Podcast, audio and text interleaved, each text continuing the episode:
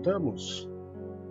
Voltamos. Eu estou com uma, uma dúvida um pouco terrível de que os meus painéis de som não funcionam, mas a Valéria me deu um sinal positivo de que está me ouvindo normal. Se vocês estiverem me ouvindo normal ou tiverem algum problema de som, vocês me deem um alô, por favor. Boa noite, sejam todos muito bem-vindos. Eu sou Jefferson esta é uma noite especial, quarta-feira, que nós separamos para conversar sobre vida profissional, estratégias administrativas e estratégias financeiras. Trazer para vocês um pouco do meu conhecimento de campo, da minha vida é, profissional, das experiências que eu tive, de estratégias que deram certo, estratégias que deram errado, de alguma forma tentar ajudar vocês numa visão cristã, sem nenhuma, sem nenhum vínculo religioso. Para que eu me apresente para você, eu sou, como eu disse, meu nome é Jefferson, sou formado em andragogia pela Faculdade de São Judas, sou formado também em psicologia do desenvolvimento da educação, trabalhei como professor de escola técnica, fui empresário do ramo educacional de escolas técnicas também, de uma multinacional. Trabalhei como coach, um dos primeiros coachings do país, tive premiações de é, melhor coach no país algumas vezes, com a Glória do Senhor. Viajei o país inteiro, fui palestrante, tive uma palestra chamada Renovando as Ideias, com muito sucesso, que abençoou minha vida de uma forma que eu pude conhecer muitos lugares e muitas pessoas bacanas por todo este país. Trabalhei também numa empresa própria de treinamentos e também de palestras. É, viajei bastante. Ajudei muita gente, aprendi muita coisa, muitos projetos, é, captei experiências de pessoas de muito valor e de muita inteligência, como o Dr. Lei Ribeiro, que me ajudou muito me formando na área de. Até esqueci. Até esqueci do que ele me formou. Como é que chama? Eu vou lembrar daqui a pouco. Ai, fugiu. Mas já já eu falo para você. Mas é só para te dizer, passar para você o meu currículo, para que você sinta um pouco de segurança nas palavras, né, e nas dicas que eu vou te trazer, para que você de alguma forma consiga estratégias para sua vida financeira e também para sua vida é, profissional, tá? Lembrei, PNL. É que faz tanto tempo que eu não, não falo dessas coisas. É, é engraçado a vida, né? Por um momento na vida passa a ser é o teu dia a dia e de repente fica tão distante de você que você acaba até se esquecendo de algumas coisas. Sou também sou precursor no ensino de EAD no país, né? Um, um currículo bastante extenso, graças a Deus, de sucessos e insucessos, de grandes vitórias e de muitos fracassos também. E assim a gente se vangloria com as vitórias e aprende demais com as derrotas. Tive algumas empresas durante a minha vida, fui administrador de empresas em trabalhos paralelos. Algumas delas fali, outras vendi, e assim segue a vida. Não é? Então, Aí acho que tem que uns não sei quantos anos de mercado, mas bastante tempo. O início de uma carreira internacional que foi abortada por causa do, do chamado ministerial. Sou um sacerdote também. Então eu quero usar tudo isso para poder ajudar você nesta noite. Combinado então?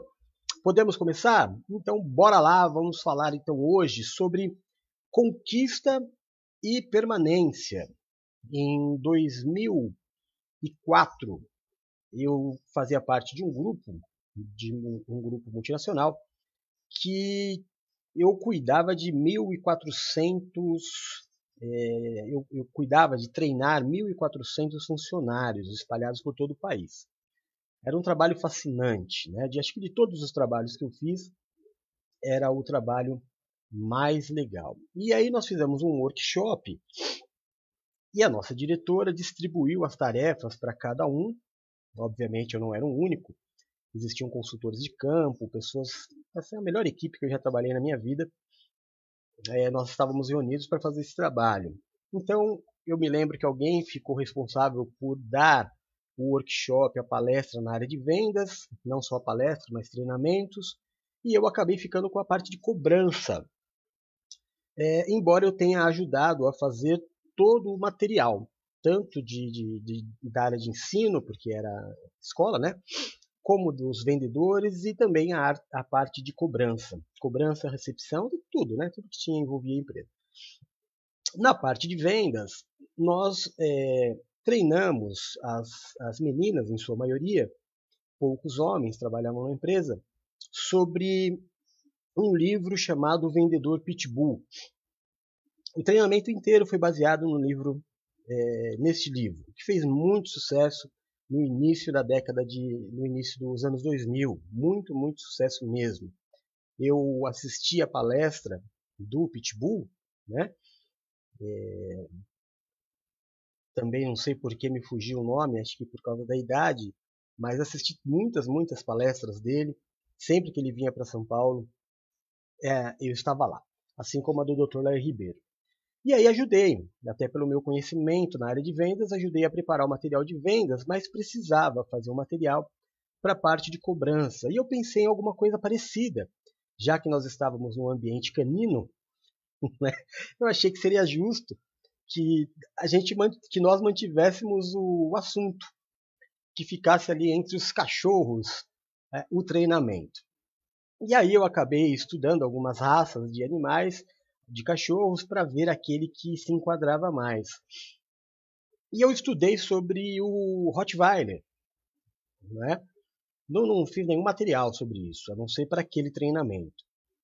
É, e aí eu eu fiquei sabendo, estudando o Rottweiler, que ele foi um animal treinado para que quando um, um animal é, que pertencesse a um senhor de campo, a um fazendeiro, sei lá, um boi, uma ovelha, que o animal se sumisse, esse cachorro, esse Rottweiler, era treinado para ir atrás, encontrar este animal, né, e muitas vezes de grande porte, e trazer de volta ou no caso de ser um animal muito forte, impedir que o animal saísse dali e com latidos ele atraía o dono para recuperar o animal. A forma com que ele fazia isso é que nos levou a preparar o treinamento, porque ele mordia, mas de uma forma que ele segurava, por exemplo, o búfalo ou boi, é, mas não machucava. Era a medida exata para que o boi ficasse ali. Aí eu já peguei a ideia e fiz este workshop para as meninas sobre a importância de você conquistar e permanecer. E é isso que eu quero falar com vocês hoje.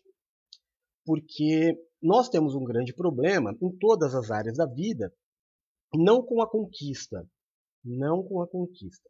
Nós temos um problema muito sério na nossa vida profissional, na nossa vida financeira e também na nossa vida pessoal relativo a permanecer. Não é comprar aquilo que eu sempre digo, comprar um carro, qualquer pessoa compra, desde que ela tenha o nome limpo e esteja empregada. Ela compra, porque tudo vai cooperar para que você compre. Tudo vai cooperar. Vai cooperar a agência vai te ajudar com documentação, o banco vai te ajudar com o financiamento, tudo vai cooperar. Né? E você acaba conseguindo comprar. Então não é difícil que se compre, não é difícil adquirir. O problema são os cinco anos depois pagando uma parcela. E isso se torna difícil não só por causa do bolso, se torna difícil porque eu continuo pagando algo que se desvalorizou demais não é? Então eu acabo me desinteressando e desvalorizando aquilo que eu paguei um X e sou obrigado depois a me desfazer ele por menos X.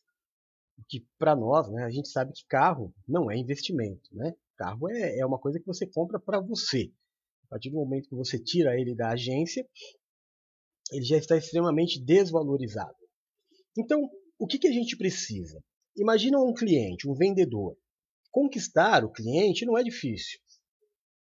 A grande, a grande tarefa hoje em dia do mercado é permanecer, é fidelizar o cliente. Então já não há mais tantos grandes treinamentos ou grandes workshops para trabalhar a venda, o processo de venda. Se você entrar agora no YouTube e você colocar treinamento de vendas, vai ter uma enxurrada deles. E com uma base muito boa, você vai pegar material, palestras, treinamentos, aulas de vendas muito boas, te dando passos de, é, de marketing, de panfletagem, de encontrar o cliente, é, de tudo, né? De, de, abordagem, de contorno de objeções. Então, tudo isso você vai encontrar. É muito simples. A pessoa, quando ela trabalha com vendas, ela já vai trazer com ela um pouco deste, vamos chamar de know-how, né? uma certa experiência no assunto. Agora, trazer, como a gente está conversando, ele é, é, um, é um trabalho um pouco mais fácil. Manter é que é o grande trabalho das empresas. Então se trabalha muita fidelização. Abriu aqui perto de casa uma lanchonete muito bonitinha, embora aqui seja um lugar muito deserto, né? Então, está vendendo bastante, muita gente. A cidade que mais cresceu no país é, do litoral é essa cidade. Muita gente vindo morar para cá, né? O mercado imobiliário está bombando por aqui. Muita gente vindo morar. Mas aqui, aqui, aonde eu moro, ainda não. Ainda é um lugar muito tranquilo. Então é difícil para que você monte um comércio e o comércio se desenrole por aqui. E aí, para experimentar, outro dia nós pedimos um lanche. É muito bonitinho a lanchonete. Daí eles vendem lá um, um lanchinho a 10 reais. É um lanchinho bom. Bom, vamos experimentar. E aí a gente foi, eles trouxeram e conversaram comigo aqui na porta. Muito simpáticos, o que já ganhou é, pontos positivos né, a simpatia, o próprio dono veio por ser muito próximo, não cobrou a taxa de entrega. Ele não estava pensando na venda, ele estava pensando na fidelização, de como ele poderia me agradar de uma forma que eu falasse, poxa, eu quero comprar sempre com ele. Isso foi a primeira vez. A segunda vez, ele me trouxe um cartãozinho de visita. E aí ele me deu o lanche e depois ele me deu o cartão. Porque muitas vezes você até recebe o cartãozinho e já vem até em cima do, dos lanches. E você acaba até indo para o lixo sem olhar. Ele teve o cuidado de primeiro me dar os lanches e depois me dar o cartão. Mas o cartão era todo preto. Ele era todo preto. É, já vai uma estratégia para você. E na parte de trás, mas não tinha logotipo, não tinha nada, era só um cartão preto. E atrás, seis bolinhas. E aí ele pegou o cartão na minha frente, fez X nas bolinhas de lanches que nós tínhamos comprado, e ele falou assim: olha, quando você completar essa cartela, você vai ganhar os lanches gratuitos. Fidelização. Ele está trabalhando para que eu me fidelize a ele. Entendeu? Então, este é o grande trabalho das empresas hoje. Há uma concorrência muito grande. Se a gente pegar a época dos nossos pais, Vamos imaginar que todo mundo aqui tenha mais ou menos a mesma idade, né? na faixa ali dos 40, 38 até 50 anos mais ou menos. É, era uma época de desenvolvimento. Uma pessoa que era empresário naquela época, cara, ele era muito bem de vida. Década de 80, 70, 80, e no comecinho de 90 começou a piorar. Mas o dono da padaria do bairro era um cara que tinha uma casa maravilhosa, um carro maravilhoso. O dono do mercadinho do bairro, a mesma coisa, porque era uma época de desenvolvimento. Hoje não é essa época. Essa é uma época de grandes magazines, não é? onde a pessoa que abre uma padaria ela vai competir diretamente com hipermercados, que vendem a todo instante é, vende a todo instante o, o pão, né? E, e, talvez até numa, numa intensidade maior do que a dele. E tem mais coisas, e tem o passeio, porque o hipermercado ele é quase que um shopping, né? Então você vai no, no hipermercado, você vai ver pessoas, vai ver outros produtos, é quase que um passeio, dá até para arejar a cabeça. Então é difícil hoje para o pequeno empresário, é, o, o pequeno comerciante, ter a vida que tinha antes. Então, o trabalho de fidelização é o mais importante, porque o cliente o cliente todo mundo sabe de alguma forma como conquistar. Mas então vamos pegar uma, uma passagem bíblica. Se naquele dia, em 2004, eu fiz um trabalho baseado no, no Rottweiler, que mordia e segurava, né, conquistava e mantinha, hoje nós vamos falar sobre um personagem bíblico, mais ou menos nesta linha. Tá?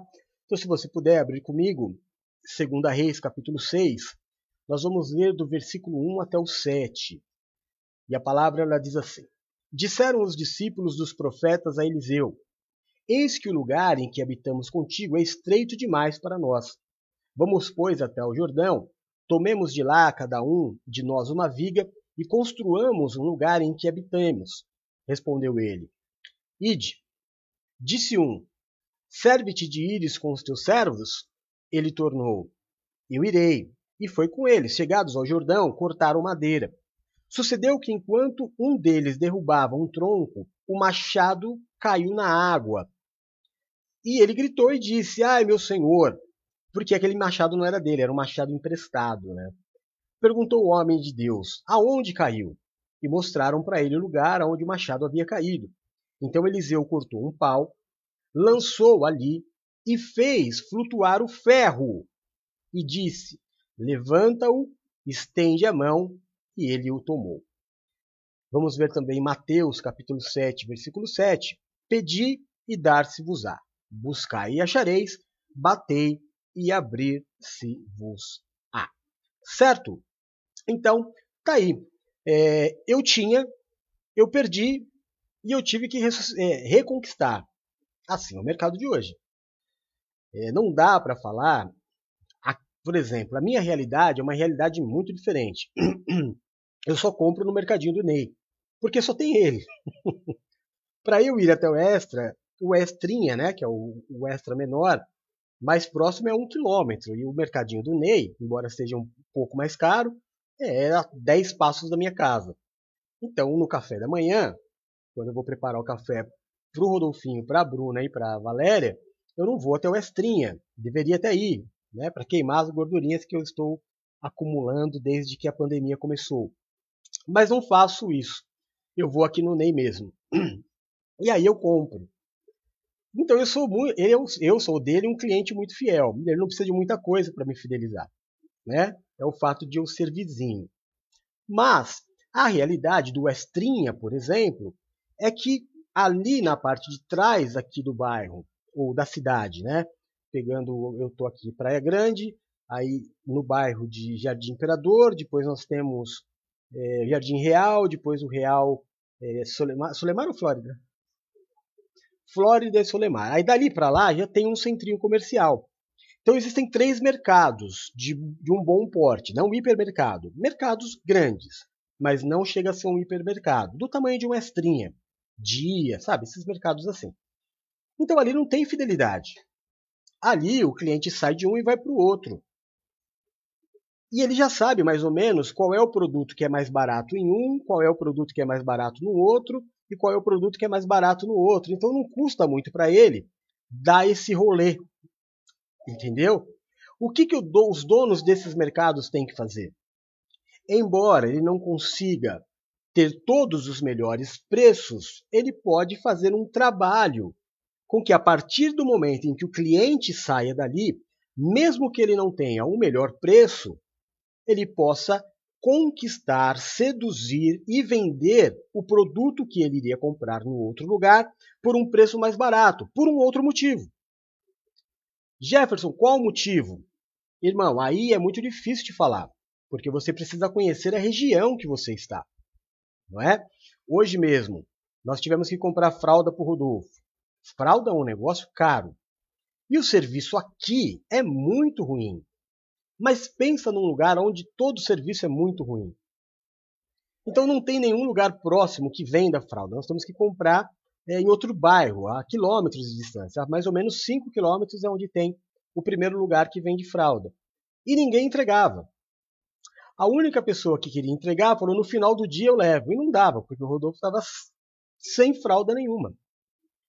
Aí, como a verba está curta, eu falei: amor, não compra o mesmo o número para o mês inteiro. compra só é, para essa semana.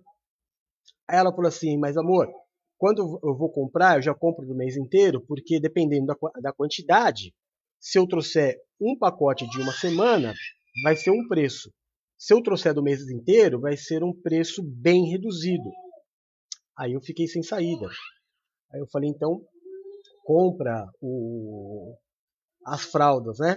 Que a gente consegue na promoção e amanhã a gente não toma o café da manhã. Fez uma troca.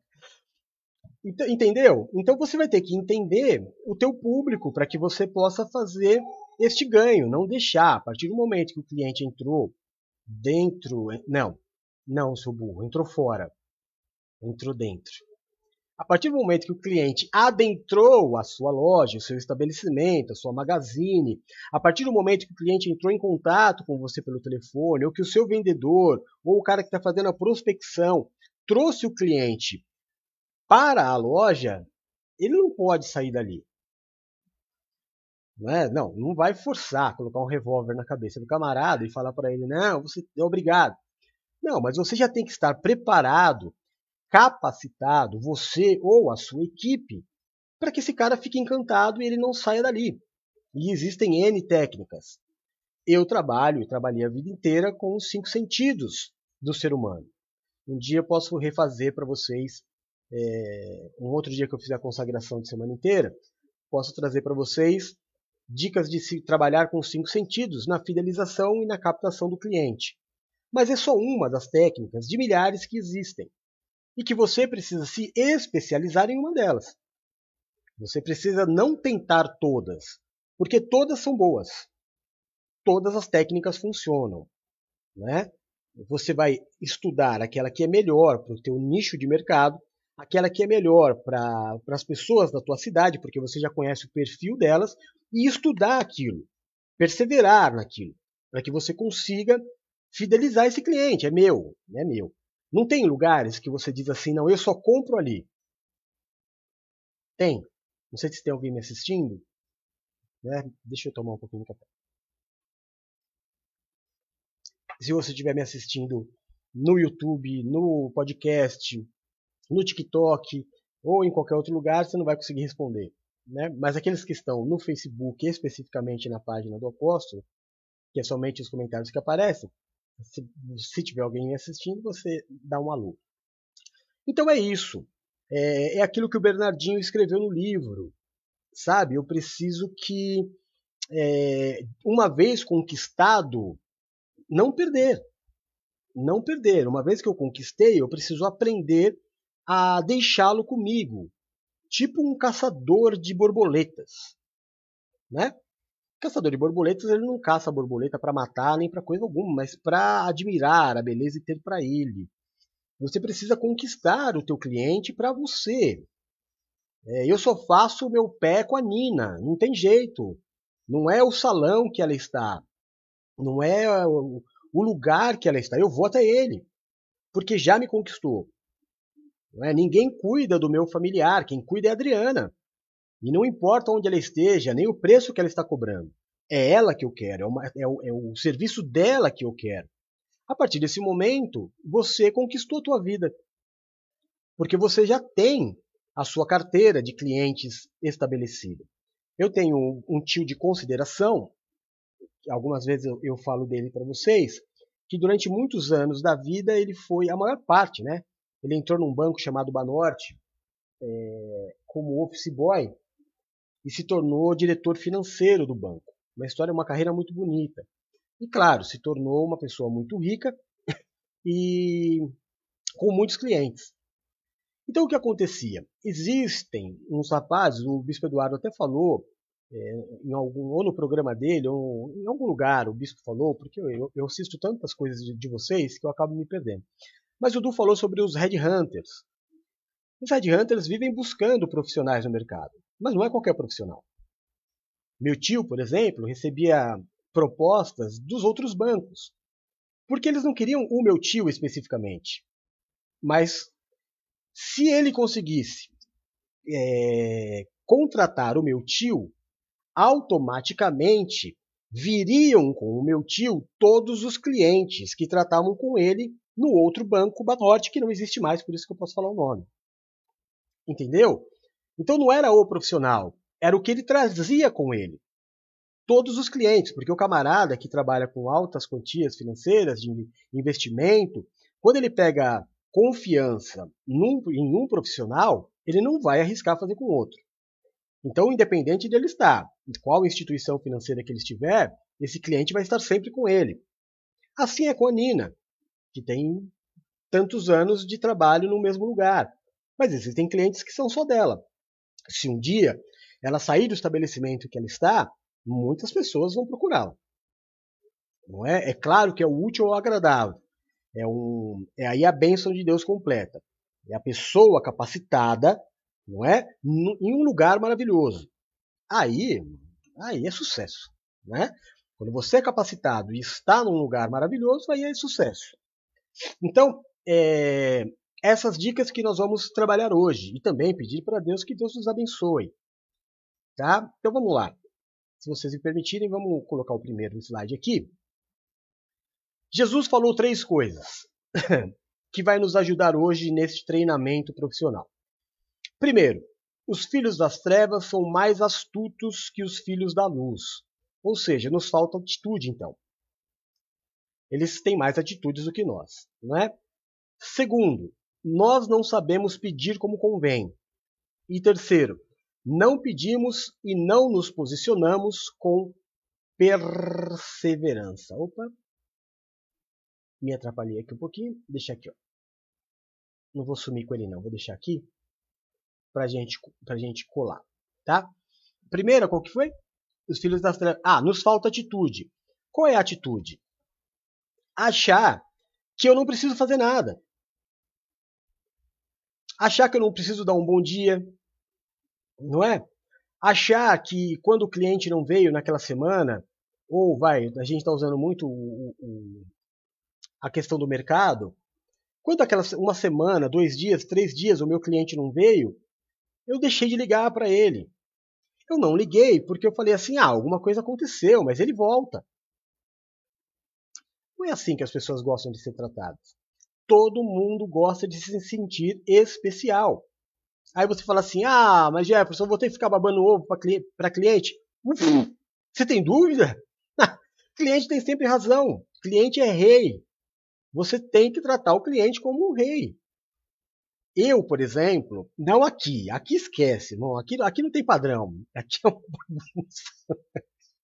Você pega alguém que é bitolado em atendimento como eu, eu dou muito valor à forma com que eu sou atendido. Mas aqui você esquece, você não pode dar Teve uma imobiliária, bem no comecinho, isso há uns três anos atrás, quando eu estava vindo morar aqui, é, e eu fui na imobiliária porque precisava alugar uma casa para morar. E não tinha ninguém.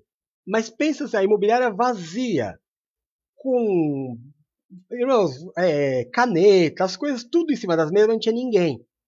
Eu achei estranho, porque a gente também não vive num lugar que é um paraíso. Né? Qualquer né, ladrão podia entrar ali e pegar algumas coisas quadro, cadeira, a mesa nas costas. Não tinha ninguém.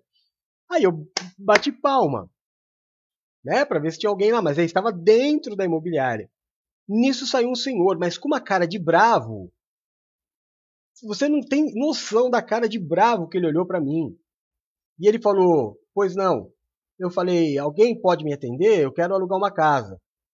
Aí ele fez uma cara assim: Ó. Tá, Senta aí. você acredita? Ah, foi assim, é assim que você é tratado aqui. O pessoal não gosta de trabalhar. Tipo, como é que você veio é, perturbar o meu descanso? Não dá. Aí não dá. É claro que a coisa não vai funcionar. Então te falta atitude.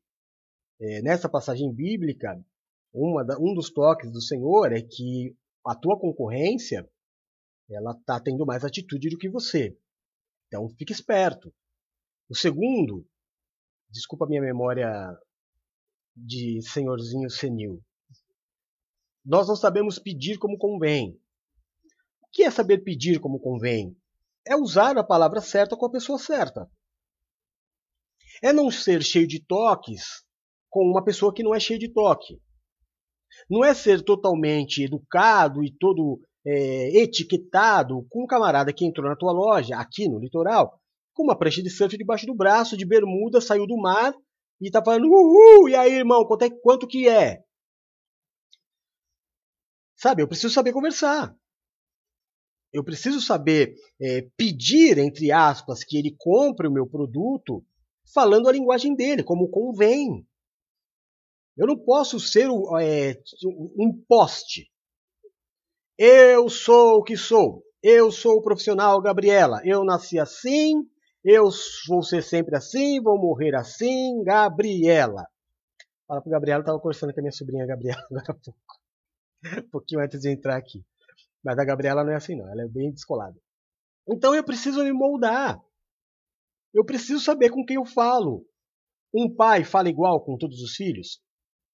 Eu, na condição, esquece minha vida profissional. Esquece. Vamos ficar falar só da minha conduta, porque aqui ninguém teve oportunidade de me conhecer profissionalmente, que é uma coisa bem diferente do que eu faço hoje. Mas eu não consigo ter. É, quando o meu filho Eduardo aparece e fala bom dia, pai, eu não consigo dar para ele o mesmo bom dia que eu dou para Nina e vice-versa. É, eu tenho um tratamento com o Eduardo que é diferente do meu tratamento com a Nina, embora o amor seja o mesmo.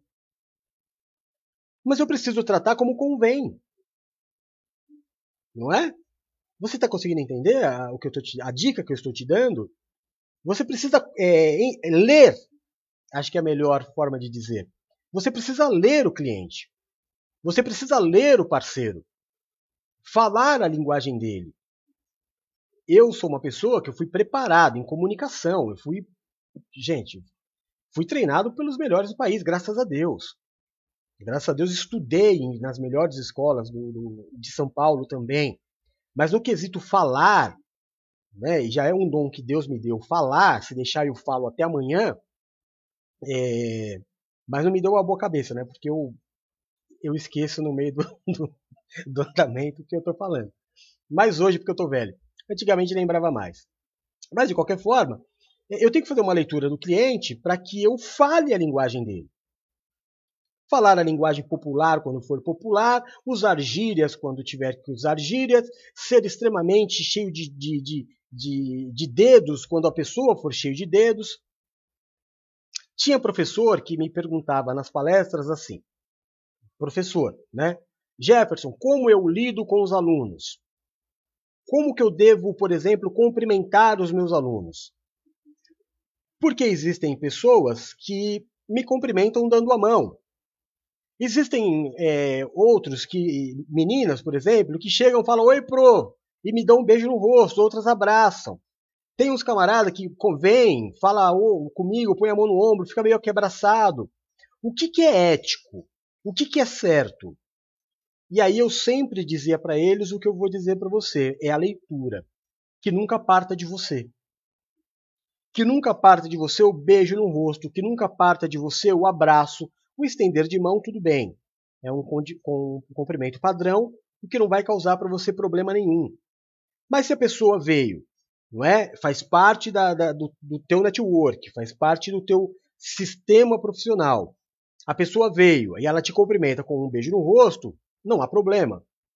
A pessoa te abraçou, não há problema. A pessoa pôs a mão no teu ombro, não há problema. Mas que parta dele. O professor, quando a aluna entra na sala de aula e ele vai cumprimentar com um beijinho, pega muito mal. Pega muito mal. A aluna vem fala: Oi, professor, ele já vai indo abraçar? Pega muito mal. Estou dando um exemplo de uma profissão, mas cabe a todas. Cabe a todas. Eu não posso ser muito dado. Mas esse segundo item do que Jesus falou, vamos transformar para a vida profissional. Eu não recebo porque eu não sei pedir. Se eu não sei pedir, eu não estou sabendo ler a forma de falar exatamente como deve ser falado. Então, para cada pessoa que, que faz parte da minha vida, e graças a Deus hoje não são muitas, né, para cada uma delas eu tenho uma forma muito especial de tratar. Nenhuma das pessoas que habitam hoje no meu network é, recebem um tratamento qualquer. Né? Eu estou mais para o fim da vida do que para o início das coisas. Então eu já cheguei assim na maturidade, vamos dizer assim. Então, para cada pessoa que faz parte da minha vida, eu espero que elas estejam comigo até o fim da minha vida, que seja assim, amém, né? E, e tratá-las de acordo com que, da forma com que elas se sintam sempre especiais quando falar comigo. Que eu não seja um poste, né? que eu não seja um espelho, que a pessoa fale e, e, e não sinta emoção, porque ela está vendo ela mesma. Não. Eu preciso criar uma empatia. Eu não vou perder muito tempo, perder não, perdão, a expressão, né? Perder muito tempo num item, porque nós temos bastante coisa para falar hoje. E a terceira dica para hoje é não pedimos e não nos posicionamos com perseverança. Ah, irmão, a gente desiste rápido. Uma das coisas que precisa ser muito estudado por todo profissional, todo profissional, é a objeção. Nós somos um país capitalista sem educação. Sem, não, sem educação, não, sem educação também, mas sem educação de finanças, por exemplo. Você não vai ser educado, por exemplo, aprendendo a negociar, você vai aprender na vida. Hoje, graças a Deus, as escolas já têm uma educação financeira. Eu não tive nenhuma. Nenhuma. Nem em casa, nem fora de casa. Aprender a lidar com dinheiro, a negociar. Eu sempre achei falta de educação. Sabe o que é constrangido? Eu sempre me constrangia a entrar numa loja e perguntar quanto é essa calça. E o camarada falar, sei lá, 300. E eu falar para ele assim, faz 280. Cara, isso me fazia muito mal, me fazia sentir pequeno. Não é? E eu não sabia o quanto eu era otário. Né? O quanto eu estava fora da curva, o quanto eu estava errado. Todo mundo precisa pechinchar. Tem um, uma pessoa muito importante, foi muito importante na minha vida, na história da minha vida. Agora nós não temos mais contato algum. Mas eles foram para Israel, dois casais. Né? E eles já tinham ido com alguma frequência, mas as esposas não. E quando eles estavam passando, é, bem na, na Via Crucis, da, o caminho que Jesus. É, como é que eu falo? É que a gente viu, quando eu, eu ainda apresentava o programa que hoje é o Duque Apresenta, nós fazíamos algumas viagens né, virtuais. E nós vimos é, Israel. E na Via Crucis, o lugar onde Jesus passou, a Via Penosa, Existem muitos comércios, muito. Tem barbeiro, tem muitos comércios. E existem lugares que vendem tapetes, coisas para casa, assim. E quando você entra nesses lugares, você vai chegar e falar assim: quanto custa esse tapete? O camarada vai te falar: é, 300, eu estou com 300 na cabeça, então vamos de 300. 300 reais. Aí você fala: tá bom, vou levar. Ele te bate.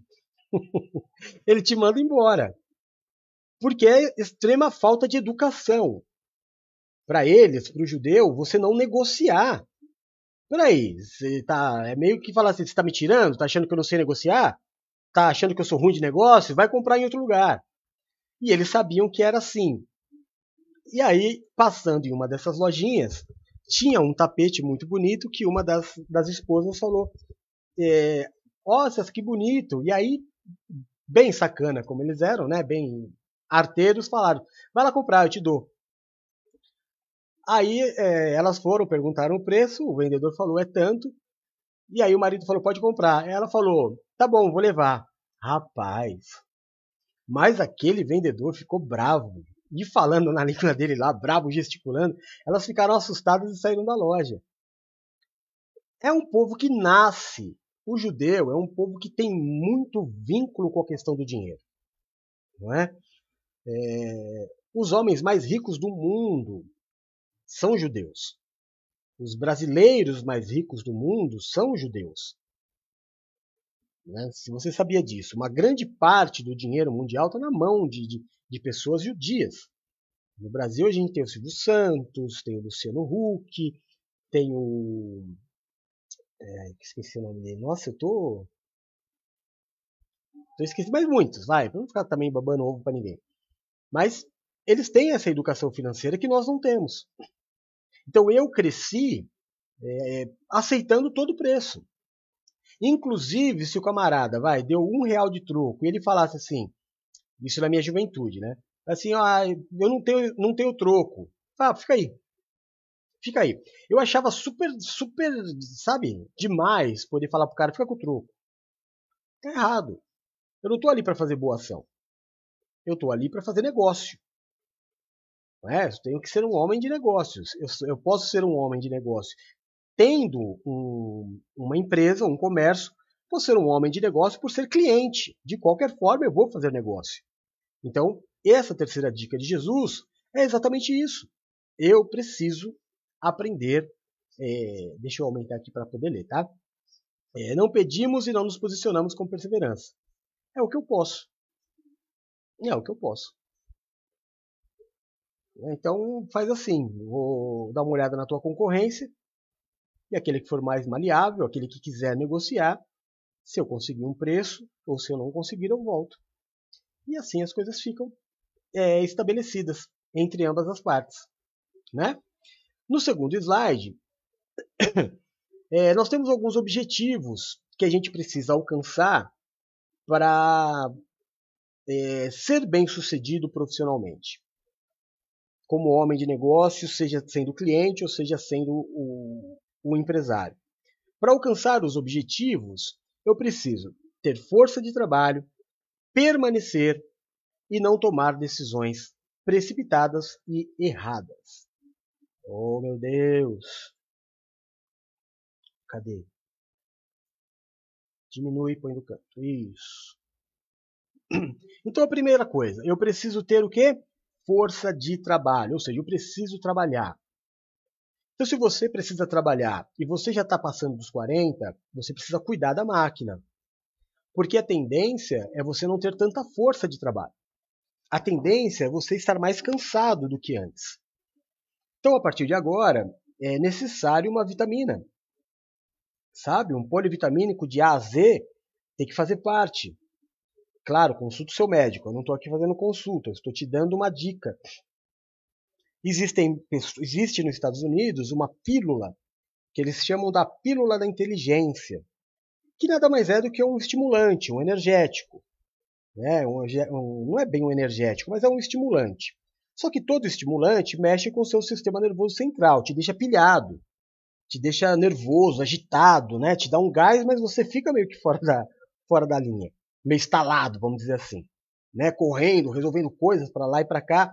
Neste caso, você consegue força de trabalho, porém nem sempre você vai tratar as pessoas com delicadeza e gentileza, porque você está acelerado.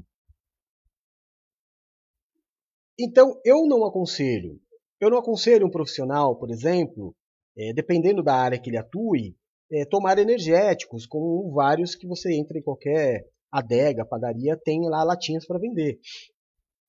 Porque vai te acelerar, é verdade, vai te dar força de trabalho, mas vai te deixar nervoso também. Porque é para isso que ele serve para te acelerar, não é?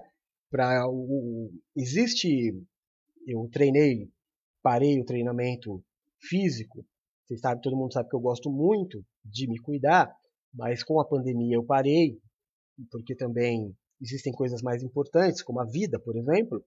Parei completamente o treino, todos os treinos que eu fazia. Mas para treinar existe um, um produto, um suplemento, melhor dizendo, que eles chamam de pré-treino. O que, que é esse pré-treino? É como se você tomasse um copo do capeta. um, um pozinho, comprimidos, existem de várias formas. Você vai tomar, bater no liquidificador, não é whey protein não, é, é pré-treino pré mesmo. O que, que é esse pré-treino? Durante uma hora, duas horas, esse negócio vai te deixar é, com muito mais pegada do que você teria. Então, se você vai para academia normal e você ia fazer lá em meia hora, você ia fazer 50 sessões de supino. Com o pré-treino acelerado, você vai fazer 150. Entendeu? Não é que você não vai cansar, mas você vai fazer mais. Então a tua produção aumenta. Porém, vai conversar com o camarada. Ele fica andando para um lado para o outro. Quando você, você gosta de academia, você vai perceber isso. Sempre vai ter um mais forte lá, que sempre vai treinar é, com o pré-treino. Se bem que o, organismo também é, é, acaba acostumando. Mas quando você vê na academia um camarada que entre um treino e outro, ele fica andando para lá e para cá, para lá e para cá, tá de pré-treino na cabeça. Mas precisa buscar força de trabalho. Ali ele não precisa ser simpático com ninguém. Em algumas funções, por exemplo, uma pessoa que trabalha com o físico, um pedreiro, por exemplo, é, um profissional da área de construção civil, ele não precisa ser simpático com ninguém. Manda o pré-treino e vai para cima, irmão. Não é? Uma pessoa que trabalha, vai fazer uma prova, por exemplo, é, existem muitos, muitas propagandas, é muito perigoso. Porque você toma esse, essas pílulas e você fica acelerado, pensa mais rápido, raciocina mais rápido, e lá na frente isso traz prejuízos para o teu emocional. Aí depois você acelerou, vai ter que desacelerar. Não é? Eu sempre fui atleta de ponta, então todos esses remédios você pode imaginar eu tomei. Né? Quando eu teve duas épocas muito fortes na minha vida de treino, quando eu estava partindo do, prof, do, do futebol profissional e eu treinava muito, e quando eu estava chegando à faixa preta do taekwondo, onde tinha muito campeonato. E eu tomava uma média de entre 20 e 40 comprimidos por dia. Por dia. Então eu era um camarada extremamente acelerado. Hoje é que eu estou começando a desacelerar. Né? Hoje é que eu estou começando a ser uma pessoa ponderada, falando mais devagar, pensando muito nas consequências. Mas durante a minha vida não foi assim. Sempre foi pancada, pancada, pancada. Mas aí vai chegar lá na frente e você vai pagar um preço. Então é melhor você levar uma vida saudável, não é? é fazer uso de, dos sais minerais. Nosso corpo precisa de minerais. Mas aí um bom nutricionista vai te direcionar para isso, mas você precisa de força de trabalho. Quem não trabalha não consegue, não é? Quem dorme muito não consegue trabalhar, não consegue produzir, a não ser que você seja o profissional dos sonhos, profissional dos sonhos de uma empresa, né? Que só dorme.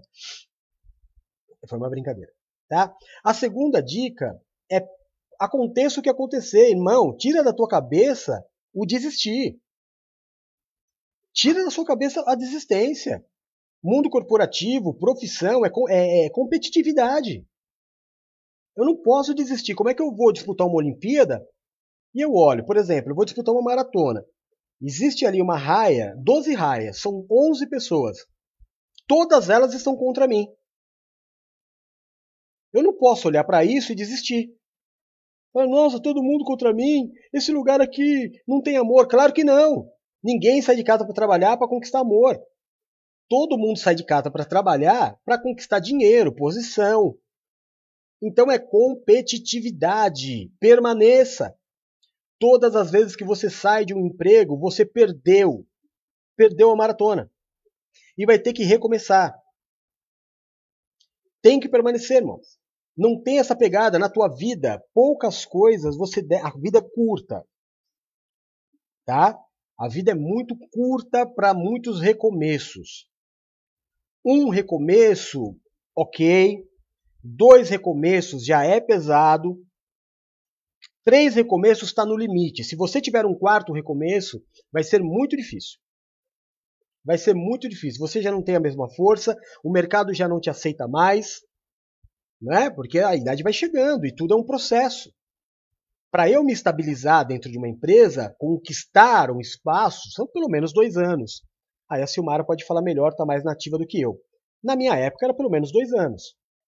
Você passa a ser olhado diferente porque os diretores olham para você e falam: esse camarada quer permanecer. Esse faz parte da equipe. Então você imagina que de dois em dois anos você sai de uma empresa e você tem que reiniciar um ciclo, não dá, não dá para ser bem sucedido. Bem sucedido, é, existem dois caminhos, se você me permitir falar. Primeiro é a faculdade. Primeiro é a faculdade. Hoje em dia, na minha época, você fazia faculdade e todo mundo soltava fogos porque era um evento, era um acontecimento. Hoje em dia, qualquer pessoa tem faculdade, até sem sair de casa. Né? Ela tem faculdade, de qualquer jeito ela tem faculdade. Então já saiu na tua frente. Então, em uma profissão sem faculdade, segundo grau completo, você vai ganhar 2 mil. Mesmo que a pessoa seja menos experiente do que você e menos capacitada que você, com faculdade, ela vai ganhar pelo menos 3 mil, 3.500. Entrar ganhando. E sem bacharelado, você não pode ser gerente. Né? Então existem duas formas de eu conquistar. Uma é investindo muito na minha vida acadêmica, em cursos, e ter pilhas e pilhas de diplomas. Né? Eu tenho um calhamaço de diploma sim, porque sempre fiz muita, muita coisa. Era viciado em aprender. A outra é permanecendo. É as duas fórmulas de sucesso. Não existe outra. Não tem invenção. Sabe? Você é, investe em você e permanece. Investir em você e reiniciar ciclos é complicado, porque investir em você, investimento é dinheiro também. Haja dinheiro. Né? Então, investir, recomeçar. Investir, recomeçar, desanima. Desanima. Aí eu acabo aceitando uma vida mais ou menos. Quando eu digo uma vida mais ou menos, não é qualquer X de salário. É você saber que você poderia ter muito mais e não tem por erros cometidos. Isso é uma vida mais ou menos. Existem pessoas que o máximo dela, o máximo dela, é, com conhecimento e tudo, for de trabalho, é ganhar 2 mil, e ela ganha os 2 mil. Então ela é muito bem sucedida. E ela vive naquilo. Existe outra que ganha 2 mil, mas a capacidade é, de investimento que ela fez nela é pra, era para ganhar 10, mas ela cansou e ganha 2 mil. Então está muito abaixo do que era para ser. Mas cansou e aceitou. O cansaço vem do reinício. Nada é mais difícil do que reiniciar. Nada. Então tudo na vida é permanência. Quando eu tenho tempo, permanência, eu sou respeitado. Não é? Eu vou, por exemplo, eu sou uma pessoa muito polêmica nos meus posicionamentos em relação a, a, a Cristo. Mas qualquer pessoa que venha discutir comigo, eu tenho 30 anos de estrada. 30 anos. Então, qualquer pessoa que venha conversar comigo e eu me apresento, automaticamente ele tem que respeitar a minha opinião pela estrada de vida que eu tenho. Na tua vida profissional é a mesma coisa. Então eu vou fazer agora um curso de podologia, né? Aí eu saio da faculdade me achando o, o, o top. Acho que eu sei mais do que todo mundo. Eu não posso discutir com a Nina. Que só de mesma empresa tem 20 anos. Muito pelo contrário, tenho que baixar a cabeça e aprender com ela, mesmo saindo da faculdade. Porque o tempo me faz forte. O tempo me faz forte. Outro dia eu estava conversando com um rapaz que estava falando sobre a questão do, do, das mulheres, né? E aí ele começou a falar com a Valéria e depois eu que, que peguei. Porque não existe pastora, porque mulher não pode isso, porque mulher não pode aquilo. Aí eu perguntei para ele, você é de onde? Aí ele falou a, a denominação que ele estudava, estudava não, pertencia. Aí eu falei, quanto tempo você está nessa instituição? Ele falou, nessa eu estou há um ano. Mas eu fiquei dois anos numa lá, mas me converti numa outra. Ou seja, ele já tem três recomeços. Aí ele falou: Eu estudei, fiz três cursos de teologia. Falei: Muito bom. Então me fala, por favor, sobre a apóstola Tecla. Sobre quem? Eu falei: Então o teu curso de teologia não foi muito bom, porque só te ensinou aquilo que eles queriam ensinar. Não é? Então não dá, é o tempo de casa. Sabe? É o tempo de casa. Não é dizer que eu sou. Ah, eu tenho cinco cursos, dez faculdades, e está quanto tempo no mesmo lugar? É casada há quanto tempo? Sabe quantos reinícios teve? Isso eu te falo de experiência própria. Né? O quanto é penoso você começar uma vida, construir uma vida e ter que reiniciar. Cansa, irmão. Cansa. Chega uma hora que. que só que isso, vida pessoal. Né? Aí eu, eu misturei as bolas. Mas é, é um exemplo. Mas na vida profissional é a mesma coisa. É a mesma coisa, quando eu decidi, por uma série de mudanças que estavam acontecendo dentro da multinacional que eu estava, porque eles queriam que eu fosse para o Japão. Né? Era um contrato assinado de 100 mil reais. E comecei a ver algumas mudanças dentro da empresa. Pessoas que eram muito competentes e amigas saindo. Eu olhei para a igreja, olhei para o meu chamado, olhei para a minha vida, olhei para a minha família. Eu falei: não, eu vou, eu vou fazer a obra, eu não vou. E foi uma decisão que eu tive que tomar e que mudou completamente o sentido da minha vida. Completamente. Aquela decisão que eu tomei, né? É, é, já indo para o terceiro. Qual que é o terceiro? Estou falando certo? A gente estava falando de permanecer e agora falando sobre decisão. Eu tomei a decisão de sair, o que eu não me arrependo em nenhum momento, por aquilo que eu me tornei. As decisões elas precisam ser ponderadas. Eu não posso tomar uma decisão pelo peso do momento. A minha decisão, uma decisão, não pode ser nunca pelo momento. Nem de permanecer e nem de sair.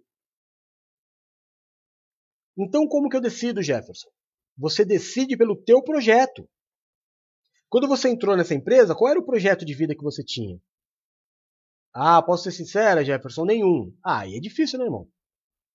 Deixa a vida me levar, vida leva eu. Deixa a vida me levar. Você entra lá e aconteça o que acontecer. Ah, quem sabe se eu fizer um bom trabalho eu sou promovido. Não, não é assim. Eu preciso fazer um, um sabe, um plano de carreira. O que, que eu quero? Eu estou entrando aqui para quê? É uma empresa que me dá a opção de crescimento? É uma empresa grande? Eu vou entrar aqui para morrer na, na posição que eu entrei. Não é? Tudo isso você tem que ponderar. E aí tomar as decisões segundo o teu planejamento e não segundo o momento. Ah, entrou um gerente que me persegue. Problema dele. Porque eu sou casca grossa, irmão. Você entendeu? Me tenha na equipe e você vai ter o melhor profissional. Me tenha como adversário e você vai ter o pior inimigo. Porque eu tenho um nome, você precisa ter um nome, você precisa ser respeitado. Olha no futebol. Todo mundo fala mal do Neymar. Porque é baladeiro, porque não quer treinar, porque tá gordo. Tira ele do time. Tira ele do time. Bate de frente com ele. Quem que é o técnico da seleção? O Tite? Tira ele, Tite. Tira ele e perde um jogo. Você não pode ser mau caráter, você não pode ser preguiçoso, você precisa ser o cara. Porque se o teu superior se levantar contra você por uma questão de vaidade, por uma questão de tem outra pessoa que eu quero te pôr no lugar, toca na peça. Tira o Neymar. Você tem que ser o Neymar do time. Tira o Neymar do time. Pode até tirar, mas a hora que o resultado cair, a direção vai te cobrar.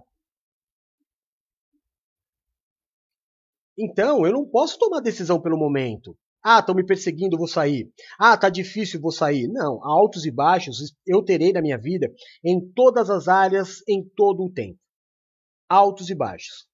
Quando eu estiver no alto, eu não mudo, eu sou, eu sei quem eu sou. E quando eu estiver em baixa, eu também não mudo, eu sei quem eu sou. Existem fases da vida, fases. Fases de vacas gordas e fases de vacas magras. Todos nós passaremos por elas. Então, não tome decisões erradas. Não toma decisão porque você ficou nervosinho. Não toma decisão porque você ficou bravinho. Se achou. É, como é que a gente fala? Injustiçado. Quem te justifica é Deus, irmão. Então fica de boa, permanece, tá? Três, três posicionamentos que você precisa ter. Força de trabalho. Não fica fraquinho, não. Cuida de você para você ter força. Permaneça, custe o que custar, segundo o teu projeto de vida e as tuas decisões que elas sejam sábias, baseado naquilo que você é, tem como um projeto de vida. E para nós terminarmos, dois conselhos. Um, se desafie. Dois, acredite. Depois de tudo o que você planejou, depois de tudo o que você fez, ainda existe um outro fator, que é o fator Deus. Tá? Deixa eu diminuir por aí no cantinho. Então a primeira coisa, se desafie. Se desafie. Faça sempre mais. Faça sempre mais. Não aceita ser meia boca.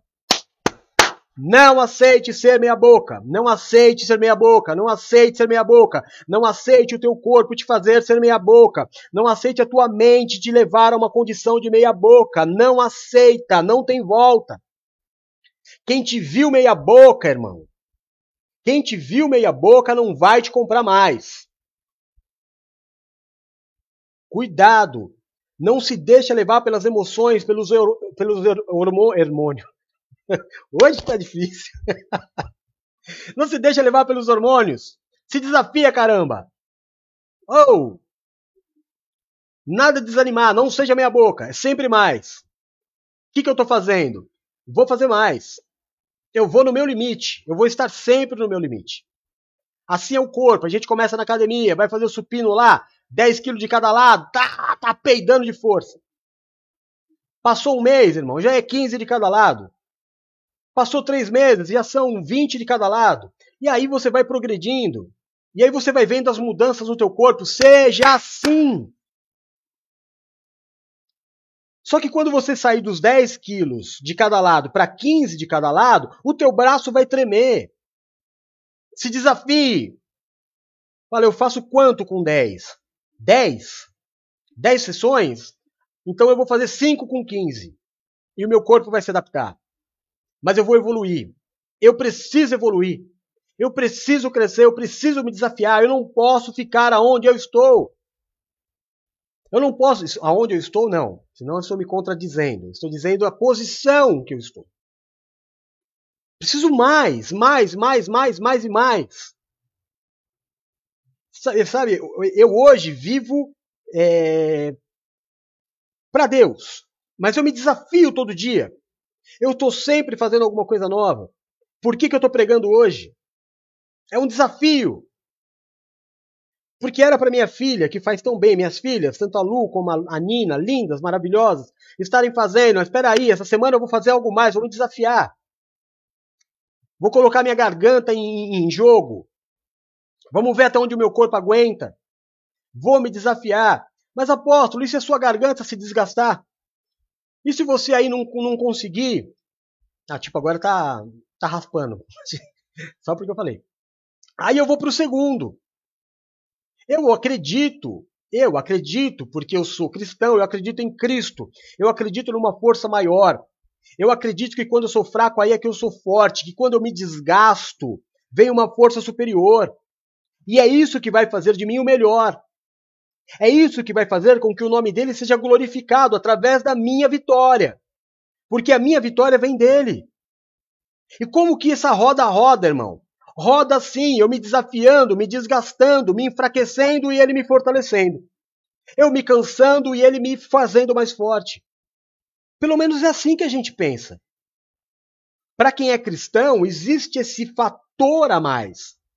Existe este momento a mais. Sabe, além de eu me desafiar, além de eu ir para cima, de dar o meu máximo, de não, não aceitar ser mais um no barco, eu não vou aceitar ser mais um no barco. Eu vou ser o diferente. Tá conseguindo entender? Espero que sim. E aí, no meio de tudo isso, vai vir um monte de loucura. Desgaste, ansiedade, tristeza, abatimento, vontade de voltar para trás. Só que o que acontece? Chega uma hora, irmão, que o meu corpo cansa, a minha mente se bagunça. E, ó, antes de terminar, porque eu já estava caminhando para o fim, férias. Não abra mão das suas férias. Não seja bobo nem ganancioso de vender suas férias. Ninguém vende férias. Férias não é brinde. Férias é necessidade. A gente está chegando em outubro. Está chegando em outubro. Tá, né? Se a gente levar o ano inteiro, já estamos chegando em outubro. Outubro, novembro e dezembro são os piores meses do ano. Você está no talo. Você tá sem. Seu, você não é que seu pavio tá curto, você já tá sem pavio, você tá cansado. Aí chega no fim do ano, você precisa parar. Se eu estiver mentindo como posicionamento, vocês me digam. Mas a, a, a Nina falou para mim a semana passada: pai, vou viajar. Eu falei: demorou. É a hora, é o momento. Vai, vai aspergir a cabeça, vai é, refrigerar, vai novos ares, nem que seja um feriado. Com a Sil foi a mesma coisa. Pai, tô pensando em ver minha mãe. Eu falei, filha, demorou. Ah, como eu queria, até brinquei com ela. Cantei a música do Plunk Plactizum, sabe?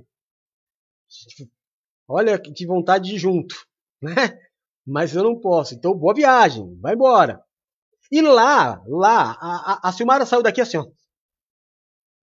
As lives da Silmara aqui, elas estavam assim, ó. Lá, só de chegar lá, de ver a mãe, a família, os familiares, mano, o rosto dela brilhava. Que bem que fez para todo mundo. Que bem que fez para mim. Cara, ela fazia as lives com um sorriso, aquela cara linda que Deus deu para ela. Brilhava, ela tava parecendo um anjo. Sabe, vai para lá, pega colo de mãe, respira outros ares, sai do meio da loucura da, da, da, da cidade grande, vai pro meio do mato, vai pra roça. Só tem que tomar cuidado com o homem macaco, né? Agora é a Paula. Pai, vou viajar. Demorou, filha. Suma. com cada um eu falo de um jeito. Né? Suma! Mas já devia estar tá lá. Porque, irmão, é estratégico, é a hora, é o momento. Eu não fui, eu, eu não sou empresário hoje. Hoje eu cuido de vidas. Eu não, eu não corro atrás de números. Eu, eu faço eles darem certo. Eu sou pastor deles. Hoje eu vivo ser pastor. Eu não vivo atrás de número, de meta de igreja, de arrecadação de igreja. Isso não é uma empresa, isso é uma igreja. Aqui tem pastor. E eu pastoreio eles, direcionando para aquilo que é melhor. A Luluzinha também, pai, vou no feriado, sei lá para onde que ela ia. E eu falei, mas filha, demorou. Ela falou, o lugar é tão lindo. Eu falei, então é o lugar que você tem que estar. Tá. Porque você e teu marido são lindos, vão estar tá onde? Bora, é a hora, é o momento, tem que ter alguém cuidando de você. Sabe, uma empresa me contratava é, para fazer isso, para ser consultor, para mostrar um caminho. E agora a gente chega no momento aonde o final do ano da Silmara vai ser mais tranquilo. Não vai ser leve, mas mais tranquilo, porque nenhum final de ano é leve. O da Nina se lascou porque não foi viajar, agora se vira. Né? Mas ficou em casa uns dias, descansou, tomou um sangue de boi, espero. Né? A Paula vai, não sei para onde vai, nem me falou para onde vai, que eu fiquei tão feliz dela falar que ia viajar, que eu falei, suma, mas deve ir para praia. Mesmo que ela vá para a praia, como de costume, de calça jeans, não tem problema. Já só o ar aqui do litoral já é diferente. E outra, chega em dezembro, nós vamos tudo se encontrar de novo, vai ser o nosso reencontro, e aí vai ser uma explosão de alegria, de energia boa, não é? De, de expectativa de futuro, de palavra nova. Nosso culto da virada vai ser antecipado, porque a gente já vai receber a palavra aqui. Ó, já estou dando spoiler. Vamos receber a palavra do, do, do, ano aqui, juntos, no dia 5. Dia 5 não, dia 4. Depois, não, vai, vai ter na internet, fica tranquilo. Mas eu já vou dar a palavra do ano que vem no retiro. Não para todo mundo, para os sacerdotes. Vai ser uma explosão, aí vai ficar todo mundo feliz, porque o nosso retiro é o seguinte: a gente sai daqui, sai feliz, e depois sempre acontece coisas maravilhosas. E estrategicamente Deus nos deu em dezembro. Então é isso, irmão. É, é um... Era isso que eu queria te falar. Com a licença de entrar aí na tua casa, no teu celular, que essas é, palavras, que esses conselhos de um velho profissional, de um antigo profissional, de alguém que tem uma certa experiência de campo, um currículo até que razoavelmente bom, pessoa que já sentou à mesa com pessoas muito bem sucedidas, que me ensinaram muitas coisas e que hoje eu posso multiplicar. Eu espero de alguma forma que essa noite eu tenha te ajudado, te dado uma direção. Certo? Então é isso. Por hoje é o que eu tinha para dizer para vocês. Tem aqui um quadrinho negro, que é o meu, a minha lousa. Né? Essa lousa ela está sempre dizendo, se você precisar de ajuda, seja de qualquer área da tua vida, me chama no WhatsApp. 997230214 é o meu WhatsApp, o WhatsApp da igreja. É, você pode, o que você precisar, conversar, oração, direcionamento, nós estamos aqui, irmão. Para falar com você a hora que você quiser e precisar, 013, tá? Para adicionar no WhatsApp é 013. Agora, se você precisar de ajuda, 013 99 723 0214. E se você puder nos ajudar, não é? Porque esse pastor aqui vive disso, não é? Você usa o mesmo número para abençoar minha vida, de acordo com o que você puder e estiver proposto no teu coração. A vida é uma é uma via de mão dupla, como diria a nossa bispa que anda de calça na praia, né? A vida é uma via de mão dupla. A gente dá e recebe, a gente dá e recebe, a gente dá e recebe. Aquele que semeia, colhe. Então, é isso. Ajudei? Espero que sim. Amanhã eu estou de volta. Ao meio-dia, é, fazendo o culto da tarde, a tarde do amor de Deus. E às 8 horas da noite estarei de volta fazendo um, algo semelhante a isso, só que direcionado para o relacionamento familiar. Fiquem todos com Deus, orem pela minha vida, eu oro sempre por vocês. Beijo no coração, fui.